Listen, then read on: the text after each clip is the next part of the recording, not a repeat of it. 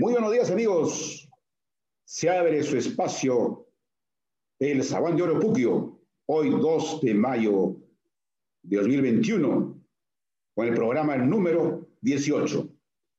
Y lo hemos titulado Desde la tormenta al bienestar. El primero de mayo fue el Día del Trabajador. Luego, el día 2 de mayo, hubo un debate Viene todo mayo y luego el 6 de junio las elecciones finales. Ciertamente va a ser un mes del recuerdo. De un lado, la confrontación, el Perú fragmentado, la incertidumbre, de otra la pandemia, con el número de fallecidos que siempre nos trae dolor, nos da sensación de abandono, de descuido, de falencias. En ese escenario entonces es el escenario de la tormenta, de la pandemia, más las definiciones de un ambiente electoral difícil, de una sociedad que se encuentra fragmentada. De esa tormenta nos queda la responsabilidad de conducirnos hacia el bienestar. Es una responsabilidad conjunta, porque el bienestar sí o sí tenemos que buscarla el reto es cómo pasamos de esa tormenta hacia ese bienestar. Ese es el reto. Las elecciones que genera nuestra democracia representativa es la decisión del país, la que tenemos que respetarla. Para construir partidos, siempre hemos dicho, es fortalecer al individuo. Y el individuo se, se gesta en la familia, en la escuela, en la sociedad es ahí donde tenemos que echar raíces adecuadas para que ese individuo se convierta en un representante que quisiéramos siempre tenerlo para promover el bienestar de todos. Y entonces hay que pensar qué es ese bienestar. Hay un esquema bien sencillo que se divide en tres niveles, desde el básico, el medio y el superior. El nivel básico, nivel 1, ¿Qué es lo que necesita el ser humano primero? Comida, agua y cobijo. Eso es lo primero que tiene que tener. Cuando ello ya lo tiene, pasa a un segundo nivel, que es el requerimiento de energía, de educación y de conectividad. Las TIC es el segundo nivel. Si no tiene el primero, no aspiraría a ese segundo. Una vez que ha cumplido ese segundo nivel, pasa al nivel superior, que es la salud y la libertad. Cuando llegas al nivel superior y clamas por la libertad, es porque ya has tenido los otros niveles. Cuando tú no tienes el nivel principal, básico de comida, agua, cobijo, la libertad parece nebulosa, sombría, no identificable, hasta ni siquiera requerible. Esa es la comprensión que tenemos que tener. A eso uno le llama los de abajo y los de arriba. Los de abajo no tienen comida, no tienen cobijo, no tienen agua. ¿Cómo se les puede pedir que digan que hay que optar por la libertad? Primero hay que comer. No hay que olvidarnos nunca de eso. Entonces, el cómo tiene que ser, cómo nos ponemos de acuerdo luego de esta dificultades en las elecciones, que vamos a tener una suerte de conflicto, de posiciones, de grupos. ¿Cómo llegamos a un acuerdo? El reto inicialmente tiene que ser, después de las elecciones, un parlamento, un parlamento que llegue a acuerdos para construir esos niveles que he mencionado. Pero para llegar a acuerdo cuando hay posiciones encontradas, es hacer política.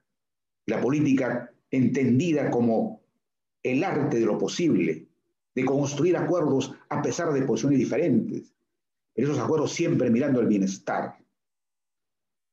Ese es el lado de la política, pero el lado de la sociedad civil, que somos nosotros, ¿cómo aportamos a ese bienestar?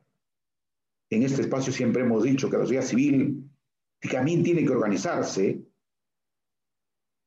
también tiene que tener la capacidad de transformar.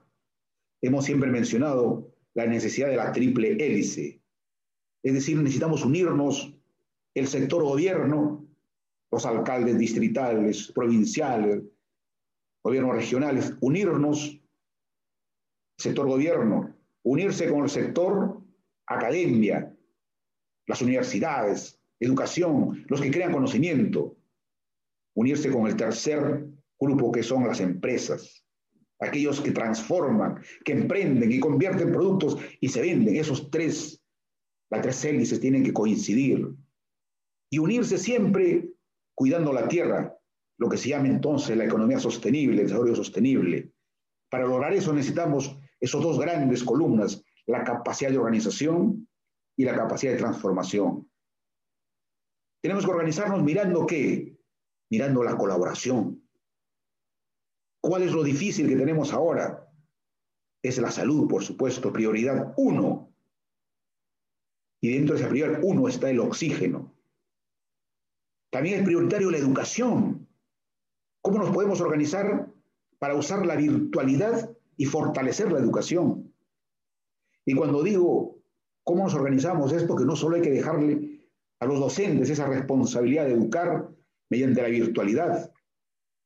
Para eso, para eso están los jóvenes universitarios que colaboren con su creatividad y conectividad para apoyar a las escuelas, para formar equipos de colaboración con los docentes, para ayudarlos a que los niños aprendan o fortalezcan sus habilidades, habilidades STEM, como le dicen, que es de ciencia, tecnología, ingeniería y matemáticas. Y se puede hacer, pero tenemos que buscar el espíritu colaborativo. Y cuando también decimos organización, es porque tenemos que usar la capacidad de emprendimiento. Y para eso requerimos la capacidad de transformar, Capacidad de transformar decimos cuando usamos el, el conocimiento de las tecnologías que existen para provocar desarrollo de lo que tenemos.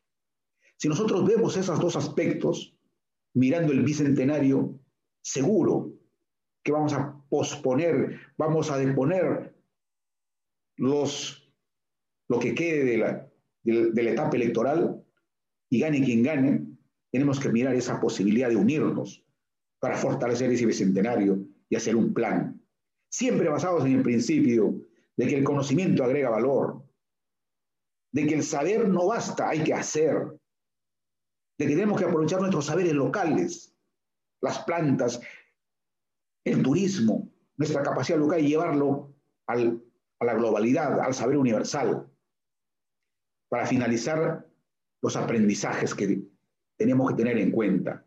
Aquí le puedo señalar primero, tenemos que reconocer a dónde estamos. Estamos en el hoyo probablemente, estamos en tormenta. Siempre es mejor saber la verdad.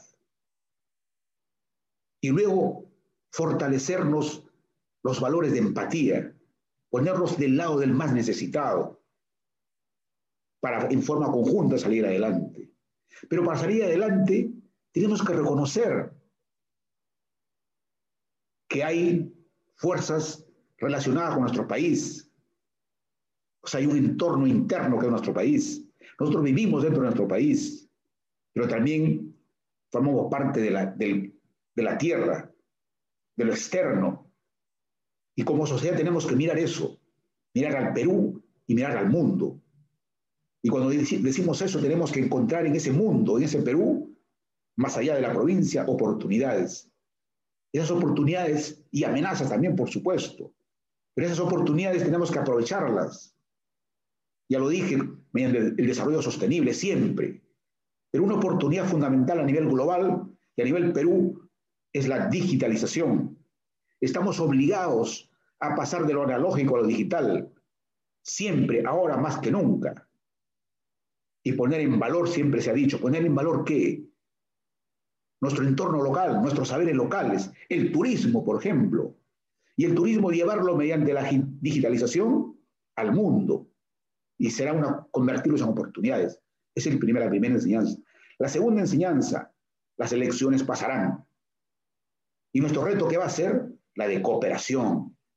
Cooperación de manera organizada, usando los saberes y la transformación que viene a ser dado por la ciencia y tecnología y el emprendimiento.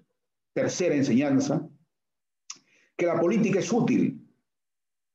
Cuando se superan los conflictos se convierte en acuerdos por el bienestar. Ese es hacer bien la política. No hay que tenerle miedo, sino saber que está por encima de los conflictos los acuerdos. Y la cuarta enseñanza, finalmente, es recordar la pirámide que les he vertido.